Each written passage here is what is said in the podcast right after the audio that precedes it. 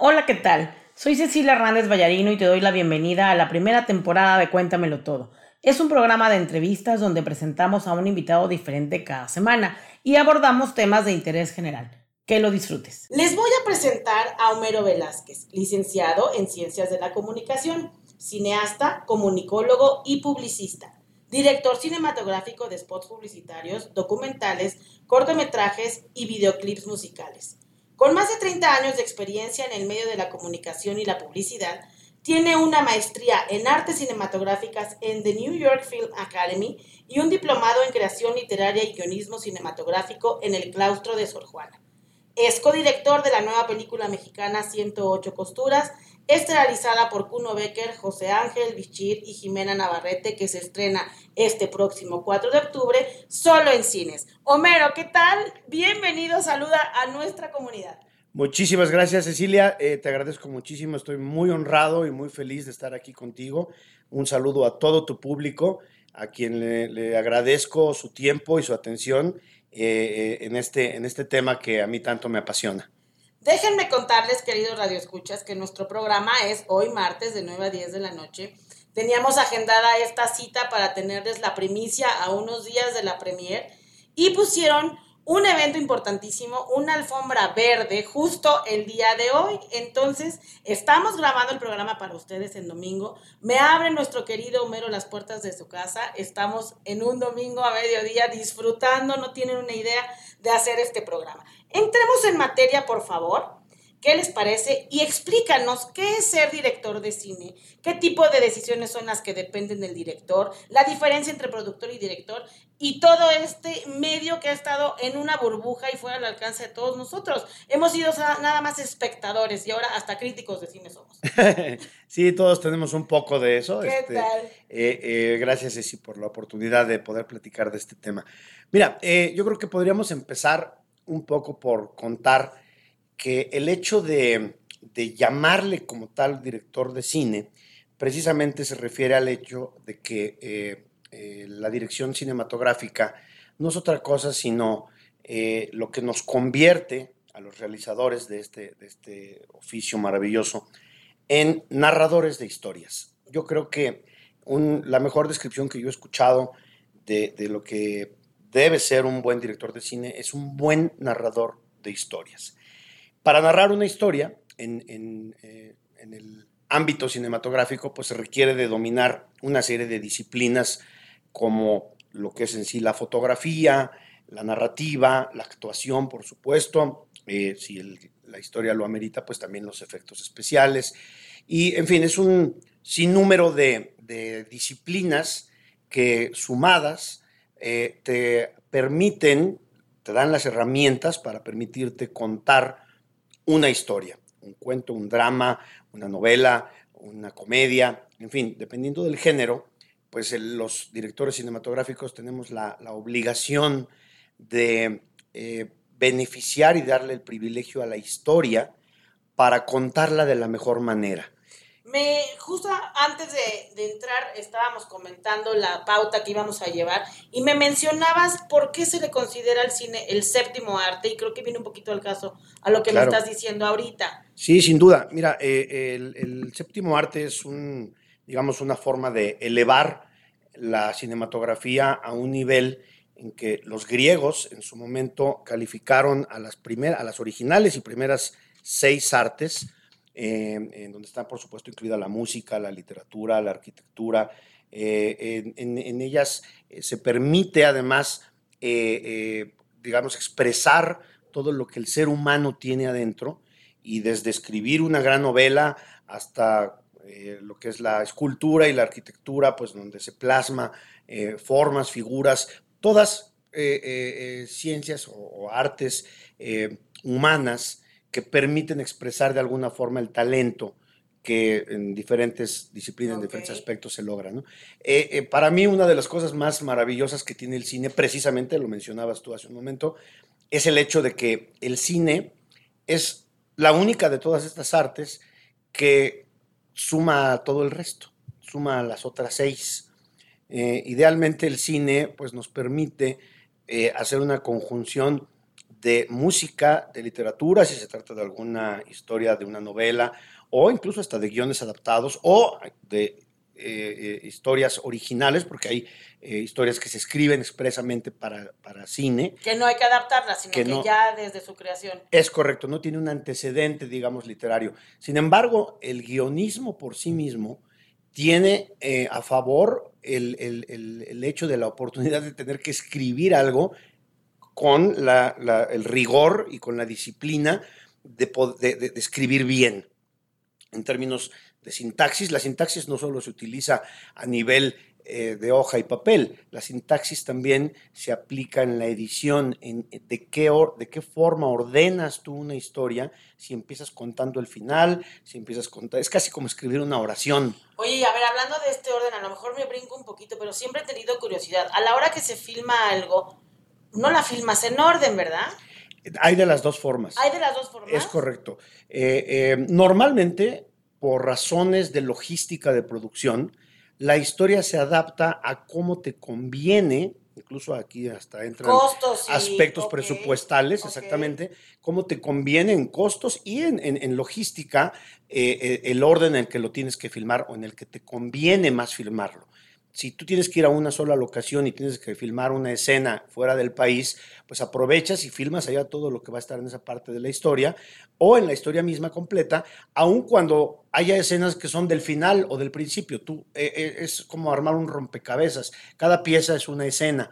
Y aunque tú las filmes en desorden, después las tienes que armar. Pero fíjate, entonces eso tiene un grado de dificultad porque no estás igual de compenetrado ni con tus compañeros actorales ni con tu equipo de trabajo como para el final de la película. Y si tuviste que grabar la escena final a la mitad de la producción. O al principio. O al principio, entonces sí tiene un impacto. Sucede muy a menudo eso. Y ahí viene el talento no solo de los actores, sino de todo el equipo. Eh, mira, eh, es muy curioso porque el cine tiene la bondad, y por eso es la maravilla, la maravilla de, de lo que nos permite hacer, de, de, ser un trabajo de equipo. Yo creo que es la, la eh, por antonomasia el cine es, digamos que el arte que mejor te permite el trabajo de equipo. Es una maravilla. Cada, cada eh, elemento, cada miembro del equipo de filmación, del crew que le llamamos nosotros, es un engrane. Para que todo este engranaje camine bien y, y funcione, pues necesita de una lubricación.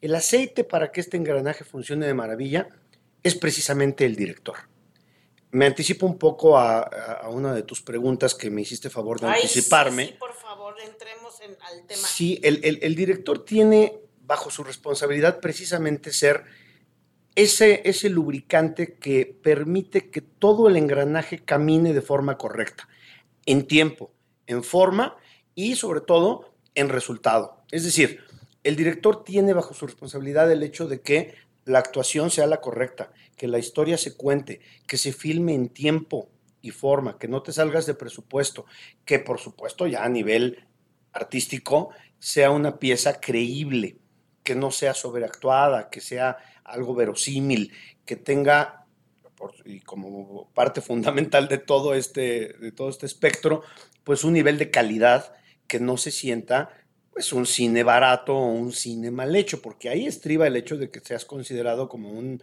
como una pieza artística o como un simple intento, y de ahí viene el hecho de que, los mismos críticos lo saben, eh, que haya cine bueno y cine malo. Y taquillero. Y taquillero. Y, así es. Entonces, es, esta visión periférica es, recae sobre el director. Es el último responsable de que el productor, que es anticipo a, decirlo, el productor es quien se encarga de proveer toda la materia prima necesaria para que una historia se filme. ¿Qué significa eso? Bueno, pues es el que se encarga de conseguir una locación, de negociar con los actores sus presupuestos, el director a lo mejor quiere a un actor específico para tal papel. Y entonces, bueno, el, el, productor tiene bajo su responsabilidad el hecho de decir, oye, está o no está en presupuesto, nos alcanza o no para pagarle a Brad Pitt, o te tienes que ir con, con este con, Chuchito con- con- Pérez. con Diego Luna. ¿no? Este, eh, en fin, hay, hay este, de- de- bueno, y, y puse Diego Luna no por de forma peyorativa, al contrario, No, yo, no, pero de presupuesto estamos hablando. yo admiro mucho el trabajo de Diego Luna, eh, eh, lo que ha hecho. Acabo de ver la serie de Narcos y hace un papel increíble, es un gran actor. Pero evidentemente los rangos presupuestales, pues no es lo mismo pagarle a Anthony Hopkins que, este, que a un actor este, nacional, ¿no? Este, entonces, de ahí viene también el tema de, de- de- de vigilar el presupuesto, de vigilar los recursos. Eso hace el productor. El productor conforma el equipo, incluidos los asistentes de dirección, los editores, los postproductores, los maquillistas, los escenógrafos, si es que es el caso. En el fin, productor. eh, el productor eh, eh, conforma todo el equipo. Fíjate, yo desde la ignorancia de la butaca de- del cine, ¿no? Porque esa es donde llega mi experiencia, pensaba que el productor era nada más el que conseguía los recursos, pero que no tenía como esta injerencia, este involucramiento en el proyecto como me lo estás diciendo ahora. Pero eso que mencionas tú tiene también su nombre. Ese es el productor ejecutivo. El Ah, productor ok. ejecutivo, que muchas veces puede ser el mismo quien produce, puede tener los dos Puede tener papeles. los dos papeles, ok. eh, es el productor ejecutivo a veces es precisamente quien se encarga de, de conseguir los recursos financieros. Sí, Eh, el de la lana. El de la lana. Ajá. Y no necesariamente es él el que pone su lana, sino Los quien lo el- consigue, ajá, consigue quien, el- quien- el quien conforma a los socios capitalistas, es correcto. Eh, eh, eh, no, eh, se da muchas veces que los mismos productores sean quienes eh, generan la historia y generan el proyecto. Hay películas de director y hay películas de productor. Todo depende de quién es quien origina el proyecto, ¿no? Eh, eh, un, un ejemplo eh, es... Original el proyecto es a quien le cae el guion. A veces es quien mismo genera el guion. Te voy a poner el ejemplo. ver. 108 costuras. Gastón Pavlovich, que es amigo querido, quien me hace la invitación junto con Fernando Calife, que es otro colega director, quien me hace el honor de invitarme a, dirigir con él como su mano derecha, su brazo izquierdo y su pierna. este, eh, eh, él, me invita a, subirme a este proyecto como director de la segunda unidad y, a- para apoyarlo a él desde el punto de vista de la dirección cinematográfica para contar esta historia. Pero aquí, pues el generador del proyecto, el productor, eh, que es Gastón Pavlovich, curiosamente es quien escribe el guion.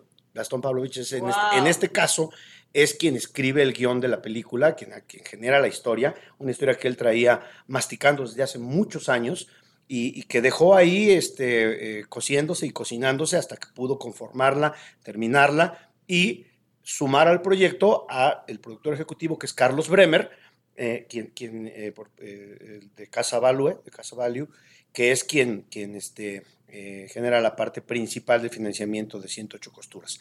Ellos como productores generan el proyecto y eh, eh, llaman a Fernando Calife y a un servidor posteriormente a precisamente conformar esta historia para poderla armar de una forma profesional, con calidad y por supuesto a través de Fábrica de Cine, que es la compañía que, que produce. que la produce. Así es.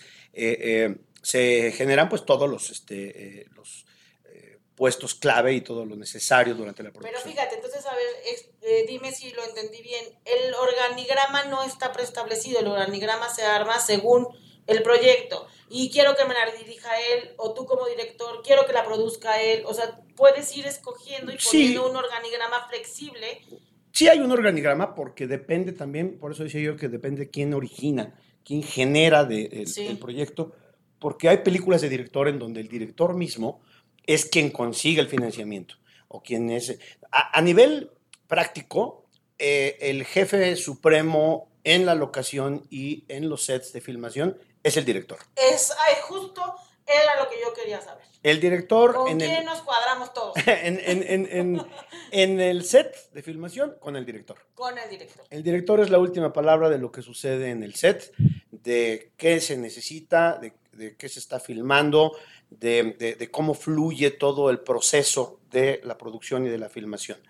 Sí hay un organigrama y, por supuesto, el dueño del balón, a últimas instancias, fuera del mismo set, pues es quien está financiando, quien está invirtiendo los recursos, porque es quien tiene que cuidar su inversión para que el proyecto sea un proyecto que funcione y que al O sea, final se le van reportando los avances, se le van algunas muestras.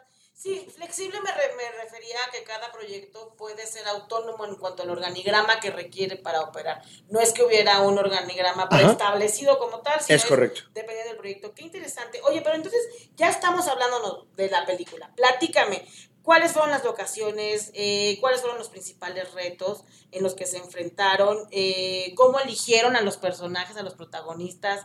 Según el perfil. Cuéntanos, por favor. Sí, con mucho gusto. Mira, este es un proyecto que Gastón Pavlovich tenía, como te decía, eh, desde hacía algunos años en el tintero, en su mente, y em, lo fue conformando poco a poco hasta que tuvo la, fortuna de tener todos los elementos para arrancarla. Y este, eh, lo primero que se tiene que tener en un proyecto de este tamaño y con esta seriedad que se le pretende dar cuando se busca hacer cine bien hecho, es un guion el guion tiene que ser la columna vertebral siempre, en todas las historias, de cualquier proyecto. Sin un guion bien estructurado, bien escrito, bien establecido, no hay película. O sí la hay, pero la hay... Este, como todas. Es como puede, puede eh, ser... Eh, hay muchos proyectos fallidos precisamente porque el guion no, no tiene una columna vertebral sólida. En este caso, eh, tuvimos la, suerte y el privilegio de, de, ser invitados a sumarnos a este proyecto de Gastón y de Carlos Bremer, eh, eh, con, un proyecto que, tenía pues, todos los, pies y las manos y los dedos muy bien armados. Eh, una vez que se tiene la historia, bueno, se hace lo que es la planeación, la preproducción de una película en todo, en todo proyecto, así sea un comercial de televisión. Que tiene preproducción. Tiene un proceso de preproducción, que es lo más importante. dicen que los, los cineastas tenemos como premio el día de filmación. El día de la filmación es el premio. Eh, eh, ojalá y así fueran todos los días. El trabajo duro, decía el maestro Alfred Hitchcock, decía que el trabajo se hace en la preproducción. Filmar es un mero trámite, decía. porque todo se tiene que haber hecho previamente. La planeación, la logística, la secuencia de tomas, qué se filma cada día, qué se tiene que tener en el set en cada día y en cada segundo, qué vestuario, qué, lo, qué, qué escenografía, qué, qué, efecto especial, eh, todo lo que se tiene que planear se tiene que hacer desde antes. Llegar al set es porque ya todo está coordinado previamente. ¿Cuántos meses tomó la preproducción de esta película? Eh, muchos meses, muchos meses, este, casi un año. Casi un año. Casi un año. Este, la filmación en total, comparado con todos los, los preparativos, realmente es este, eh, rápida, si se puede considerar rápido filmar en tres meses, una película de, mucho tiempo de filmación. Mes y medio filmamos en Monterrey y el otro, el resto, mes y medio restante, en Hermosillo. Eh, la razón principal es porque eh, se buscaron dos lugares eh, de cuna beisbolera 100% y el hecho de tener la facilidad de filmar en el estadio de Sultanes de Monterrey y de Naranjeros de, Hermosillo. Una parte, incluso una parte breve, se filmó también en Saltillo, en el Estadio de los Araperos de Saltillo, que eh, a pesar de ser una película que está basada en el béisbol, es una historia de vida. Eh, eh, lo digo precisamente porque para quien no conozca o no sea un fanático del béisbol, es intrascendente porque esta es una historia de vida, es una historia de amistad. Pero, o sea, ¿es una historia de la vida real llevada al cine? Es una historia de una amistad eh, escrita en un guion, llevada al cine, pero a lo que me refiero yo es a que no está sustentada en el hecho de que se trate del béisbol. El béisbol es un marco. Es el marco. Es un marco de referencia. en el que se va a dar esta amistad. Es correcto. Y eh, eh, en mi caso personal, a mí, para mí fue como caído del cielo, porque yo desde niño pues nunca fui futbolero de, de soccer yo crecí con el béisbol en la sangre eh, por mi padre que jugó béisbol y el hecho de que me haya caído un proyecto así fue... Lo vinculaste emocionalmente. Fue una diosidencia porque el, contar una historia que tiene como marco de referencia el béisbol. Y es una historia de, dos amigos. No voy a contar mucho para no spoilearles nada de la historia, pero es una... Eh, eh, lo que se ve en el tráiler, que eso sí lo puedo decir, es el hecho de que está fundamentada en el hecho de que la, forma en que se fabrica una pelota de béisbol. Eh, de ahí el nombre de 108 costuras, son 108 hilvanes. En una, cruces rojos? En una pelota de béisbol, es correcto. Eh, eh, son, si quien tenga la curiosidad de contarlos va a certificar que son 108 costuras las que tiene una pelota profesional de béisbol. Y lo que se escucha en el tráiler de la película precisamente es eso, es la filosofía de donde parte esta historia, que es, eh, eh, son dos, dicen que la, la, amistad es como la pelota, son dos gajos unidos por 108 costuras. ¡Ay, qué motivo! Los, los, dos gajos, por cierto, son idénticos. Si tú ves los dos gajos de la pelota que conforman esta esfera, son idénticos. Dos gajos. Los, los, los, dos gajos son dos, este, las dos partes de cuero que cierran esta esfera y están unidos por estas 108 costuras. De hecho, por cierto, les recomiendo algún día que tengan la curiosidad de buscar en YouTube un documental de cómo se fabrica una pelota de béisbol. Es una belleza. Lo voy a hacer. Es una belleza porque es muy artesanal. Eh, eh, excepto, el hecho de que se necesita una máquina que gira. Son durísimas. Sí, son como una tienen una. Fíjate, hasta en eso se asemeja el tema de la amistad. Tienen un alma muy dura, rígida, y alrededor de esta alma, que es el centro de, la pelota, el, núcleo de la pelota, se va tejiendo un hilo con una máquina, que es lo único que se utiliza, que no es artesanal, que gira a una velocidad tremenda para hacer el, ir, construyendo alrededor de este núcleo eh, una esfera de hilos. Después de eso se, pasa a, otra, a otro tipo de hilo con un grosor diferente hasta que se conforma esta esfera rígida, pero al mismo tiempo aparentemente suave en su exterior. Que, porque el hilo en sí mismo, pues al ser... Lo texturiza. Lo texturiza. Y luego eso se encierra entre estas dos mitades de piel, de, cuero, que ya se unen. Manualmente es así. Eh, eh, se tejen las 108 costuras de forma manual. Es una cosa bellísima en cómo, el cómo se hace. Y hasta en eso tiene su parte poética la, la película. Claro, porque es, un silogismo. Sí, el, el, béisbol por sí mismo es mágico desde esa parte en cómo se construye la, la, cómo se fabrica la pelota de béisbol. Este, entonces, de, me salió un poco del tema, pero bueno, quise... No, no, no, no te sales, porque todo esto es, nos va a meter en contexto y cuando vayamos a ver la película que se estrena este próximo viernes, se nos van a venir tus palabras. Muchas gracias, qué bueno, ojalá y así sea. Yo, regresando al tema, precisamente es porque comentaba yo que la pasión por el béisbol en mi caso pues fue desde niño.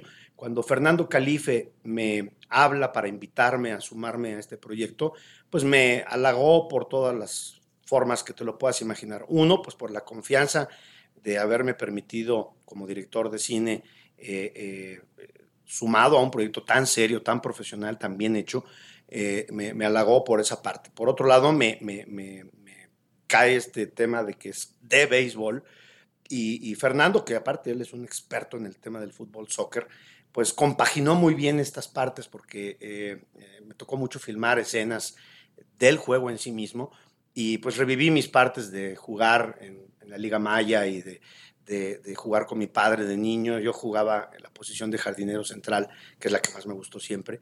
Y, pues vamos, filmar ahora, estando desde, este, desde, esta perspectiva, teniendo la responsabilidad de contar una historia, eh, que repito, tiene que ver con el béisbol, pero es una historia bellísima de, una amistad. No, y además te llega también, supongo, como un reconocimiento importante, porque si esto es, este proyecto es el bebé de alguien, ¿y en manos de quién lo voy a poner? No, se convierte en una decisión difícil, porque aunque es una decisión de mucha responsabilidad cuando llegan otros proyectos, más cuando el proyecto es tuyo. Ah, es correcto. Cuando es, tu bebé, ¿a quién se lo voy a prestar? Y para mí además fue un reto inmenso porque yo vengo de ser director de cine, de comerciales, de documentales. Eh, mencionaste tú, me hiciste el favor de mencionar una breve semblanza al principio y, y para mí fue también un aprendizaje inmenso eh, y lo digo de verdad como, una, como un agradecimiento enorme para Gastón Pavlovich y para Fernando Calife, porque eh, Fernando, que es un gran director, él, sí ya tiene en su haber previas películas que él ha dirigido, muy buenas, eh, pues él sí conoce la, la, métrica, la forma de filmar una película, que es un mundo muy diferente filmar, tratar de filmar y contar una historia de dos horas a lo que es mi área de experiencia, que es filmar un comercial que va a durar 30 segundos y cuando bien nos va un minuto, ¿no? 60 segundos, eh, eh, eh, tener el material fílmico para editar 60 segundos, pues no se compara para nada a tener este 120 minutos, ¿no? O sea, es 120 veces el trabajo que nosotros hacemos para, para para hacer un minuto. Para quien no se nos da bien lo del porcentaje y, sube y bájale, sí. 120 veces. 100 veces más porque, pues bueno, y, o, 240 si hacemos lo de siempre en televisión que eh, dura 30 segundos un comercial. Entonces, eh, yo a Fernando le aprendí todos los días durante el rodaje eh, la forma en que se hace una película que para mí, a pesar de que conozco la parte de dirección actoral y la tarea escénica que le llamamos nosotros de un actor y, los pretextos actorales para llevar a cabo una escena ya sea de drama, de felicidad o de convivencia o una narrativa puente que le llamamos o una historia colateral paralela a la historia central. En fin, cada una tiene pues un mecanismo diferente de eh, eh, eh, plantear la, la, escena en el set.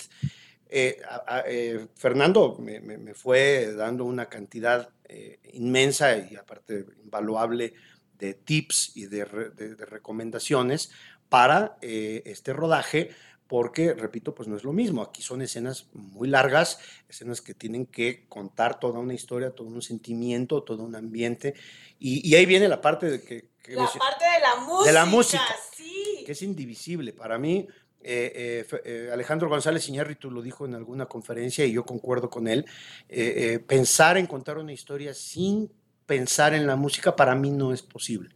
Aun cuando se trate de una escena que no lleve música, la música es la no música. ¿Qué trato de decir con eso? A veces es premeditado que una escena sea en silencio. hay veces que la música te ayuda a construir un ambiente, un, estado de ánimo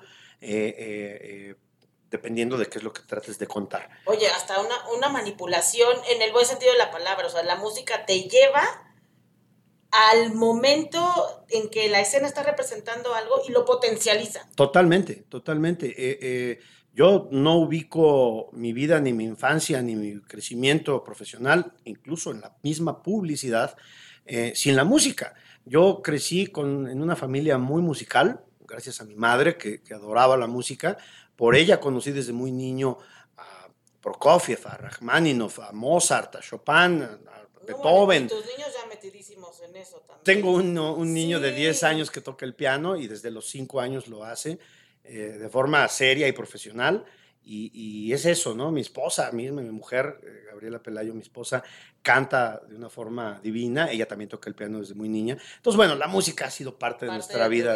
Oye, ¿por qué abrimos el programa con Carmina Burana? Ah, mira, qué curioso que lo menciones. Bueno, más allá de que es una pieza bellísima de Karl Orff, eh, eh, creador eh, maravilloso de estos cantos gregorianos, cantos profanos, además, específicamente hablando de, Imperatrix Mundi o Fortuna, que es la que, el movimiento que escuchamos sí, de, Carmina Burana.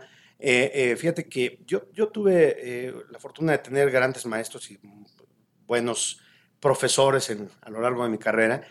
Y a Miguel Brambila, que es un maestro, en paz descanse, que fue mi maestro en la preparatoria, le debo el haberme ya metido profesionalmente y hacer, eh, hacer una inmersión profunda en la música, porque él, además de haber sido un maestro de inglés, que esa era la materia, después nos dio un taller que era precisamente apreciación musical.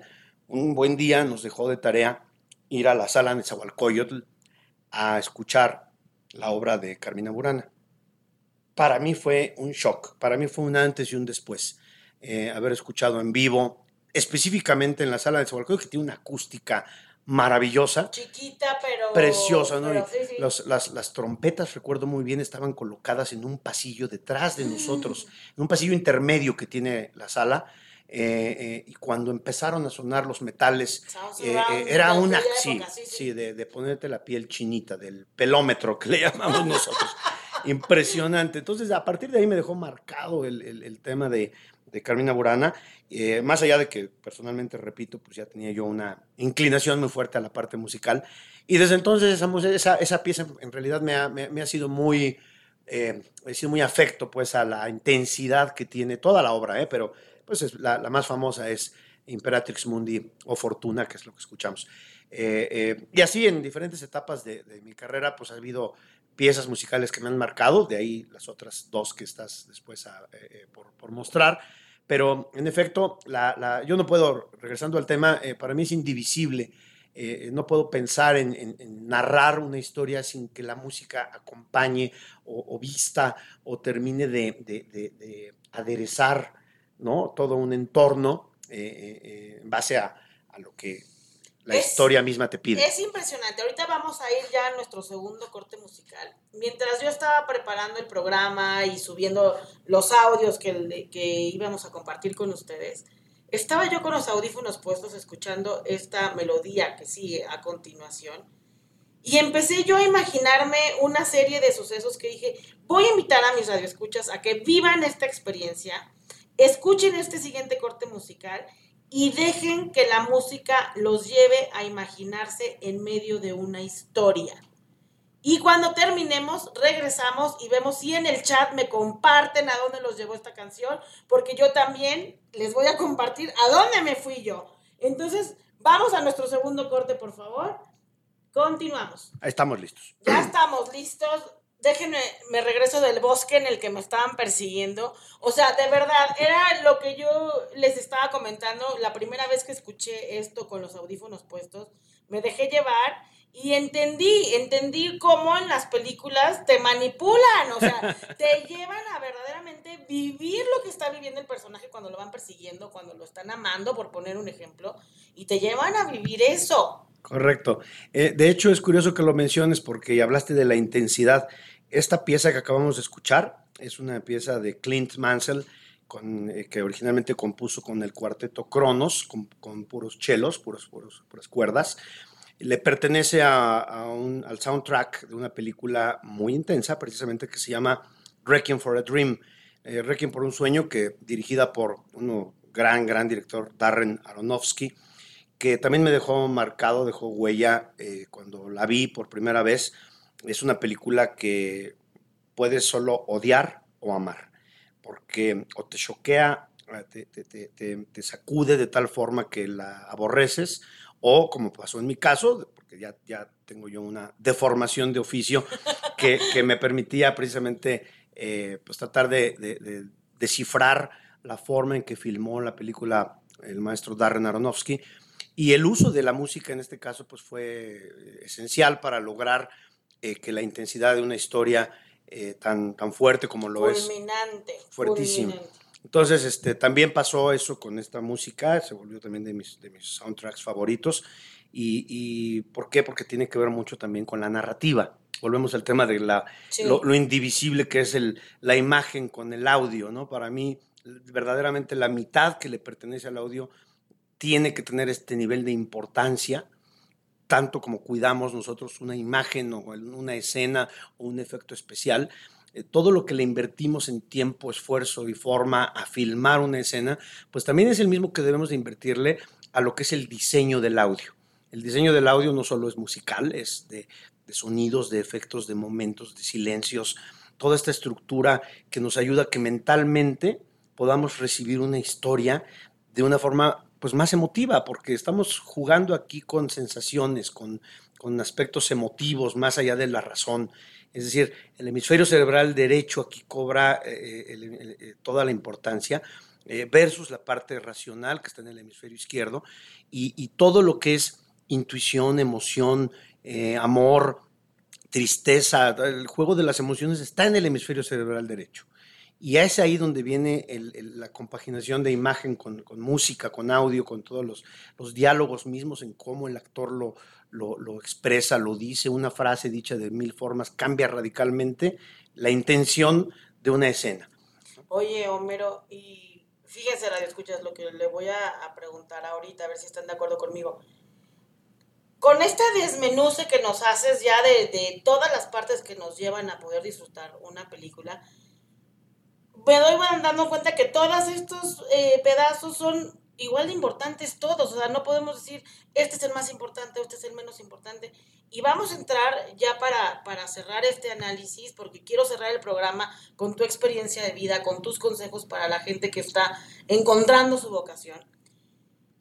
Eliges a los actores para representar el papel, cómo se preparan los, los actores, de qué manera hacen suyo el personaje, porque a veces un actor que puede ser un actor de talla internacional, puede destrozar una película porque no te está regalando su mejor interpretación porque no conectó con el personaje. Así es, así es. Es una, una simbiosis muy curiosa, es una química que sucede o no sucede, dependiendo, eh, en el set entre director y actor. Eh, sí, tienes toda la razón. Los actores se eligen en base al objetivo que un director quiere lograr, eh, al, al, sello que le quiere imprimir a una historia. Y ese sello viene desde el rostro, desde el rostro físico de la presencia misma que tiene un actor versus cualquier otra opción. Pero además también tiene que ver con el desarrollo y la, experiencia actoral de cada una de, de las opciones que se te presentan en la búsqueda del casting inicial, porque eh, no solo todo se mueve a nivel de qué quiere el director, sino también qué se puede a nivel presupuestal y luego también qué disponibilidades hay, porque tú puedes querer filmar una película con, con Brad Pitt y resulta que el señor tiene su agenda llena de aquí a los próximos cinco años. Claro, no es de que no te alcances, exacto, no tiene tiempo. No, no, no, tiene un hueco y, este, y si, si la quieres hacer con él, pues a lo mejor te tienes que esperar dentro de tres años o cinco cuando él la pueda hacer. Entonces, hay una serie de factores que se, que se, se suman, se, se, concatenan para que puedas o no lograr tu objetivo. Eh, en este caso fue una fortuna que Gastón y, y, Carlos Bremer, junto con Fernando Calife, originalmente decidieran eh, la elección, que para mí se me hizo muy afortunada, de, de, de Kuno Becker y de José Ángel Bichir. Eh, que por cierto se prepararon profundamente para el papel, no crees que se pararon en el montículo del diamante de béisbol a pichar, porque no es tan fácil. Ok, ¿cómo se este, prepararon? Bueno, los dos tuvieron cursos intensivos en la Liga Olmeca con profesionales que les enseñaron realmente a moverse como se tiene que hacer y como, un buen actor hace para prepararse, para desempeñar e interpretar un papel. Entonces, este, eh, no solo es la parte de qué caras o qué gestos o qué eh, diálogo voy a decir como buen actor, no, también tienes que saberte parar y que se te crea. Que el sudor es real, que la tensión es, no, y que, es real, el, golpe que van a dar con el bate es real. El cómo se eh, dobla un catcher para ponerse en posición y cómo, cómo flexiona sus rodillas es clave, porque si no eres profesional y no lo sabes hacer, se nota que no eres catcher. O lo mismo, un pitcher, todavía con más razón. La forma en cómo el pitcher se prepara para el lanzamiento, coloca la bola entre sus nudillos, entre los dedos, el, cómo coloca el guante, en cómo mira al home y cómo recibe la señal del catcher, en cómo se prepara, dobla las piernas, toma el vuelo levanta la pierna izquierda si es que eres derecho, o la, la, derecha si es que eres zurdo, eh, eh, y lanza a home.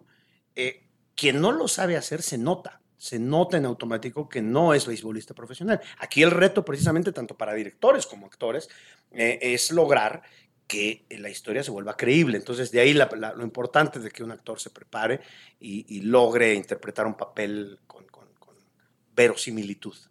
Oye, ¿este panel eh, se conocían, eran ya amigos previos o se conocieron el primer día de filmación? No, pues normalmente entre actores se conocen de y, además se respetan entre ellos, pero sí la magia sucede cuando ya, desde la lectura del guion. Desde la lectura. Desde la lectura del guion. Esto se hace en, trabajo de, de, oficina, en trabajo de mesa.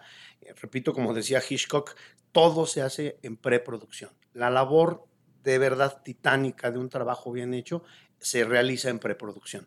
Filmar, claro que es el premio, repito, para todos los que nos encanta dedicarnos a esto, eh, eh, pero todo se prepara y desde ahí viene, tú vas vibrando la química de cómo entre ellos generan los diálogos, en cómo se responden y, desde ahí viene toda esta magia que sucede ya en el set, ¿no?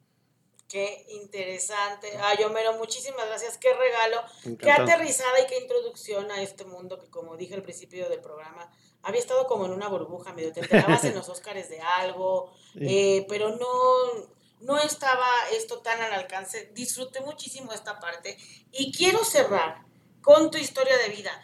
¿Por qué director de cine? ¿Cuándo descubriste que era tu vocación? ¿Cómo empezaste a seguir tu sueño? ¿Cuál es tu aportación para todas aquellas personas que están iniciando este proyecto de vida? ¿A quién acudir? ¿Cómo corroborar? ¿Dónde sacar información? Pues mira, yo creo que la mejor forma para contestar esta pregunta tan profunda de forma breve es decirte que yo creo que los grandes amores nacen cuando no te das cuenta. Yo creo que este amor es de, toda la vida. Yo descubrí mi amor por el cine siendo un niño, y, igual que con respecto a la música. Y creo que sin darme cuenta, eh, el haberme dedicado a la comunicación, precisamente es resultado de ello. Yo comencé trabajando como redactor publicitario y todo viene por el hecho de que a mí me encanta escribir. Y eso, regresando al origen, es el hecho de querer contar historias. Historias de 30 segundos o de 20 o de 2 horas, pero es contar historias. Tienes mucho que decir. Y yo empecé a escribir cuentos cortos siendo muy niño. Eh, incluso en aquel entonces hacía yo mis intentos de escribir algo de poesía. Ahora ya tengo un libro de poesía ya escrito con mayor formación y con más este, eh, eh, herramientas. Pero pues, los que ahora los leo, los que escribía yo de niño, y pues me dan hasta cierto, cierta ternura y cierta risa porque no tenía yo la, la, estructura todavía, los, eh, elementos. los elementos. Pero sí, eh, de ahí vino después a evolucionar, bueno, la ruta que yo seguí, no es la que creo que todos deban seguir, pero a mí me funcionó, es dedicarme a la publicidad. Durante muchos años fui director creativo eh, y hasta la fecha me sigo considerando redactor publicitario pero como director creativo de las agencias de publicidad, pues también era, era, finalmente el objetivo era el mismo, es contar pequeñas historias o grandes historias, desde tratar de vender un producto hasta narrar una viñeta o un momentito de familia o cualquier necesidad que se, se, presentara en una idea publicitaria de un storyboard o de una, de una campaña. Era eso, lo mismo, el origen es el mismo. Y de ahí vino la evolución, después de filmar muchas cosas y de que la parte de la producción pues siempre me llamó. Eh, eh, la ruta que yo seguí fue después ya hacerlo en forma, dedicándome a la parte de la producción y de la dirección cinematográfica. Pedro Torres, un mentor, querido amigo mío, que es gran productor y en ese entonces todavía director de cine, un día me recomendó que me fuera a estudiar cine a Londres, que es donde él estudió, en el London Film School, y como la libra esterlina estaba muy cara, pues no me alcanzó para tanto, pero, Bueno, pues ya de perdiz en Nueva York. Así es. Entonces, este, pero vamos, es esa la ruta que yo seguí. Ah, eh, eh, después ya me dediqué de lleno, dejé la parte de las agencias de publicidad y ahora estoy dedicado al 100% a la parte de la cinematografía. Y para mí, 108 costuras, pues es el primer paso en la pantalla grande y es mi primera oportunidad en, en el cine eh, como tal. Y, bueno, hay varias rutas que la, gente puede seguir o quien esté interesado en, seguir una carrera en el cine, que es el CUEC e eh, o el CCC, el Centro de Estudios en Ciencias Cinematográficas, eh, el Centro Universitario. En Los Ángeles hay también una escuela maravillosa, en UCLA, para estudiar cine, el The New York Film Academy en Nueva York, por supuesto. En fin, la ruta para aprender a estudiar. Lo primero que yo creo que tienes que detectar, como me pasó a mí desde la infancia, es qué te apasiona, es buscar tu pasión. Charles Bukowski decía, encuentra tu pasión y déjala que te asesine, ¿no? O sea, este, Solito te va diciendo por dónde. Él, decía eso, ¿no? Este, find your passion and let it kill you. Pero, pero es eso, es dejarte ir por algo que en verdad te mueva todo, todas las fibras. Si es escribir, pues que sea escribir, si es ser doctor o ser este, eh, lo que sea a lo que te quieras dedicar es hacerlo con pasión, porque además en ese momento ya nunca lo vas a volver a ver como un trabajo, es, es tu pasión. ¿A qué te dedicas? ¿A mi hobby? A tu hobby, ese, ese sería el ideal de, todo, de toda la realización de un ser humano, yo creo que es eso, exactamente. Es eso. Oye, ¿y qué sigue para Homero después de 108 costuras? Pues mira, eh, yo tengo personalmente una serie de proyectos con mi socio, eh, con mis socios en Film Nation, que es la compañía de producción que eh, tengo el, honor de haber fundado eh, desde hace ya casi 10 años, vamos a cumplir 10 años, y tenemos una serie de proyectos, un primer cortometraje que queremos, perdón, terminar de construir para someterlo a algunos festivales. Y posteriormente a eso, ya con la experiencia que tenemos, que, que, pude adquirir con 108 costuras, eh, dedicarme a un proyecto que es ya mi ópera prima, la que yo sí considero realmente como mi ópera prima, que es una película, un largometraje, cuyo guion estoy terminando de, redondear. nunca acaba uno cuando uno quiere pulir un guion. Entonces vas con todo, vas con la dirección y vas con el guion. Es correcto. Y, repito, este pues precisamente fue un primer paso de muchos que espero que sigan siendo eh, en la pantalla grande. Esta otra película que tiene un título ahí este, todavía preliminar, pero también es una historia de vida muy intensa, muy fuerte, muy padre además, en la que creo que muchos nos podremos identificar.